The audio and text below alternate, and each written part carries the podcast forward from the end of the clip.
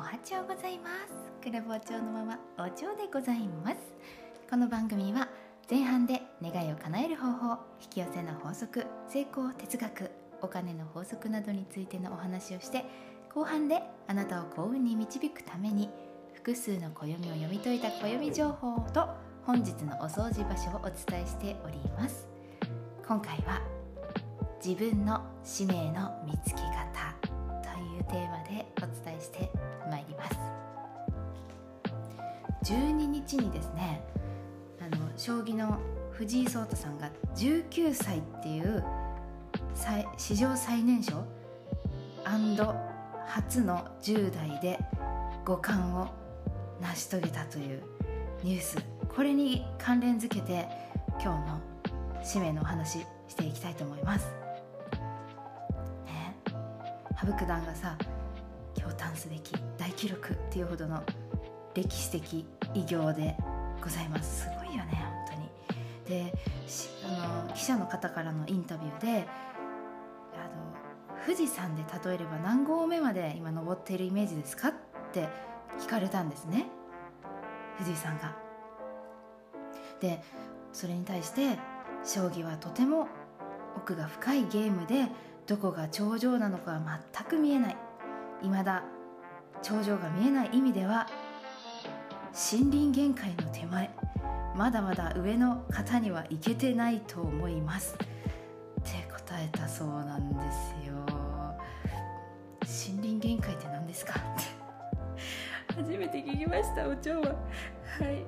森林限界っていうのは広辞苑によるとですね高緯度地方や高,、えーと、高山における森林生育の上限でちょっと噛まないかもうちょっとしどろもどろしながら言ってますけどね。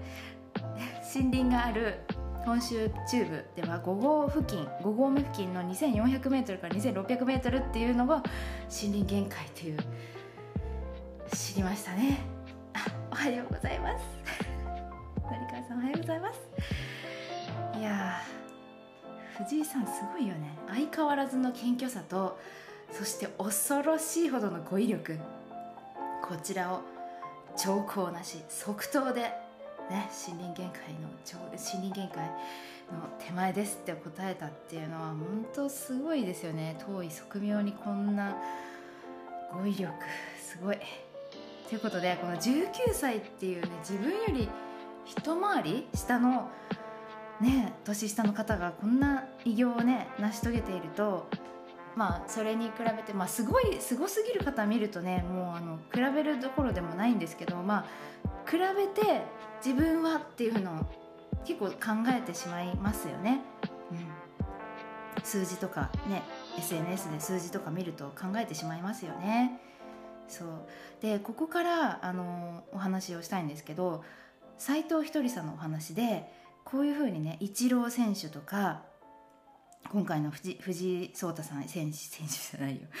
藤井聡太さんみたいに歴史に名を残すような偉業をね達成する大天才っていうのはこの今世の努力も本当にもう人並み外れてるんだけどそもそもこの人たちっていうのは前世とか、まあ、その前からこういう才能を磨いてきたんです。ってで今世だけの努力でこの偉業を成し遂げたわけじゃないそうなんですよ。まあ確かにそうだよなとは思いますよね。この数十年でね。うんうん。いやずっとなんね輪廻転生を繰り返す中でやってきたっていう。だから藤井五冠もこう例えば村上春樹さんとか宇多田ヒカルさんたちも同じだと思うんですよね。うん、だけど翻って自分の魂も考えてみた時に前世とかその前とかから、まあ、今世において何かを成し遂げるためにきっと磨いてきた才能があるはずなんですよ。なのでそう考えたらやっぱいち早くその才能に気づいてその才能を使ってね世の中、ね、世のため人のために使っていく。それが私たちの使命。じゃないですかね。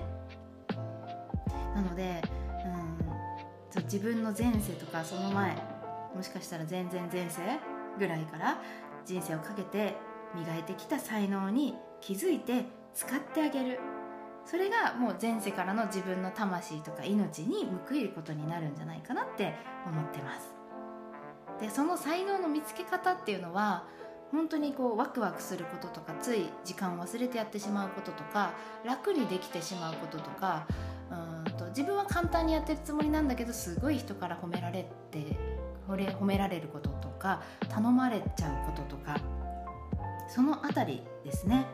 私はこういう何て言うのかな見えない話を見える話と絡めてこう現象をね研究したりこれってどういう感じでこうなってるんだろうって研究してみたりこういうのを延々と話すのが大好きなんですね。だからきっとここにヒントは隠されていると思っております。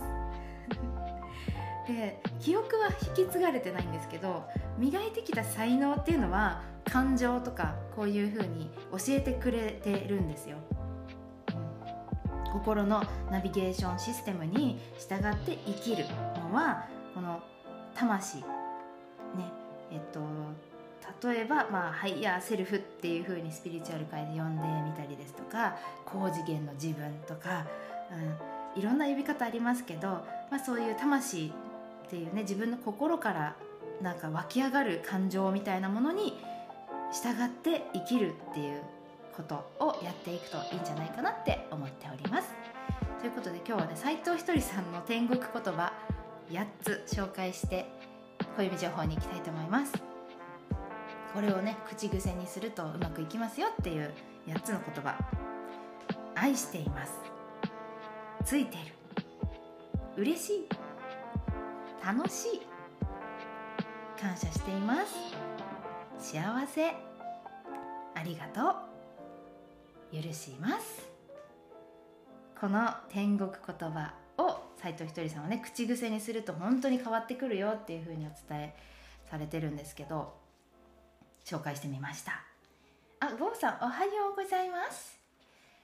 こちらは、えーと、そしたら、えー、暦情報に行きたいと思います。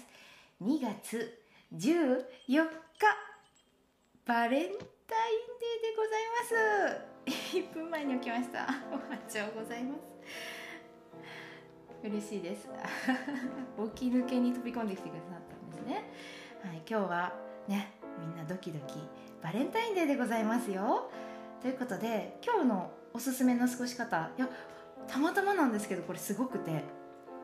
今日はあのなんていうのかな手手を尽くすというかあのチャンスをつかむ時なんですね。青い手っていうんですけどチャンスをつかつかみ取る時でもあるしえーと、手からこうすごいパワーが放たれているイメージなので何か思いやりの精神で人に尽くすとかそう チョコください。チョコください。私もチョコ欲しいです。そうそう。チャンスをつかみ取る手なんですよ。そう。だからお、ね、手を広げてチャンスをつかんでいく。そして自分の手から癒しのパワーも出ていますので手を尽くす。なので例えばね、当日に作る人いるのかな？チョコレートを作る。のも、ね、手を尽くす手料理を振る舞う手を尽くすことなのでぜひね手を使ってみてください。なんか手作業をするとかそういう感じで手を使ってみてくださいね。そして、えー、ともう一つは、えー、11あチョコが降ってきた。ありがとうございます。あ待って待って。お出かけあと40分です。待ってください。お出かけまでが流れてきた。びっくりした。しかも BGM 止まった。ちょっと チョコのハプニング。ありがとうございます。そして今日はですね郷さんの11番の日だからこういうことが起こるんですよ。こういうことが起こるんですよだって。えっ、ー、と11番ちょっと革命の日になっております。ああのりかすありがとうございますチョコお二人とも。あ嬉しい。嬉しいですね。とっても嬉しいです。今日は革命も、あの起こせる日になってますので何かピンときたらちょっと改革ね行動改革ルーティンの改革などちょっと動いてみてくださいね。はいお掃除場所に行きたいと思います。お掃除場所はリビングでございます。リビングはあの自信のなさとかね私みたいなこう引っ込み思案を直したいとかそういう方に向いております。そしてこのリビングの掃除中に、えー、と満月回ってきますので17日だったかな。満月回ってきますのでちょっとしっかりめに、えー、とお掃除してみてください。特におすすめは壁です。リビングの壁って広いでしょ。でもあんまり壁の掃除しませんよね。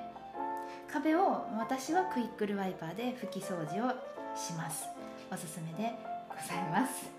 引っ込み思案だね。いや引っ込み思案なんですけど事の明るい主義ですしね。えー、ということで、えー、今日のおさらいをしてそろそろ締めたいと思います。本日はですね自分の使命の見つけ方ということで斉藤ひとりさんのお話とを引用してですね藤井聡太さんの、えー、時事ネタにを絡めてお話をさせていただきました私たちの才能っていうのは今世だけではなくて前世前世その前の前世前々前世からずっと引き継がれて才能を、えー、使ってこの世世のために今世のためにね、使っていくのが私たちの使命ということで使命に気づいていきましょうというお話をしていきました。はい、ということで本日も最後までお付き合いいただきありがとうございました。この番組は毎朝 YouTube、Spotify 各種ポッドキャストスタンド FM にて配信しております。またこの収録はスタンド FM メンバーシップクラブ王朝にてライブ配信で公開収録しております。他にもメンバーシップ限定で引き寄せメソッドのコアな部分の解説やその他有料コンテンツの先行配信などなども行っておりますので興味のある方は概要欄から覗いてみてくださいね。それではこちらで失礼いたします。今日は誰の声真似になってたんだろう。声一応作ってみたけど。ということで今日は天国言葉 8, 8つ8個紹介して終わりたいと思います。愛しています。ついてる。嬉しい。楽しい。感謝しています。幸せ。ありがとう。許します。こちらの8個ねぜぜひぜひ口癖にして使ってみてください。それでは失礼いたします。今日も元気に。いっといで。